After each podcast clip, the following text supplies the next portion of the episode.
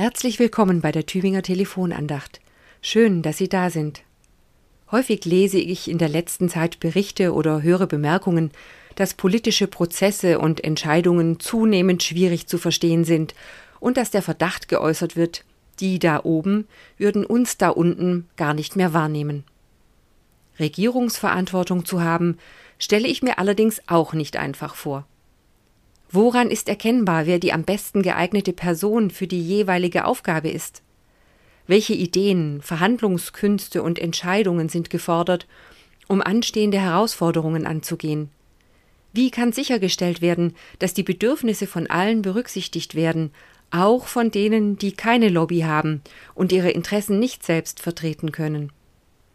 Wie lassen sich Gier und Neid eindämmen? Wer kann zuverlässig für Recht und Ordnung, Gerechtigkeit und Frieden sorgen? Im Buch der Richter hat sich Gideon solche Fragen gestellt und kommt zu dem Entschluss, dass er sich einer Regierungsverantwortung nicht gewachsen fühlt.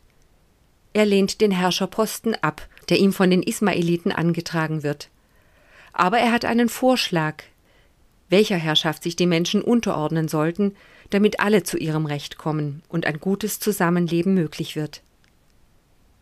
Dieser Vorschlag ist unsere heutige Tageslosung und steht im 23. Vers des achten Kapitels.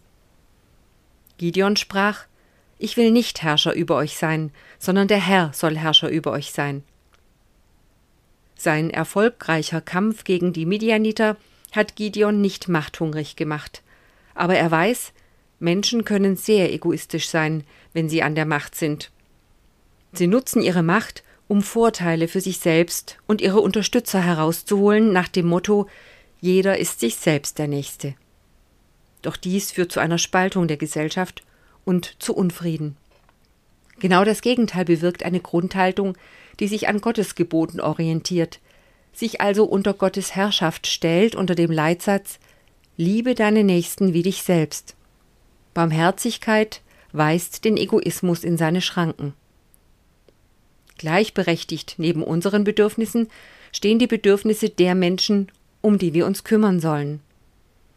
Es kann also nicht sein, dass einer alles bekommt oder wenige das meiste, sondern die Frage, wer was benötigt und wie das Vorhandene gerecht verteilt werden kann, beschäftigt die Verantwortlichen.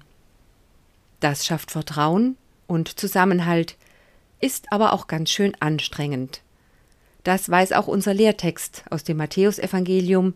In Kapitel 23, Vers 11 heißt es: Der Größte unter euch soll euer Diener sein.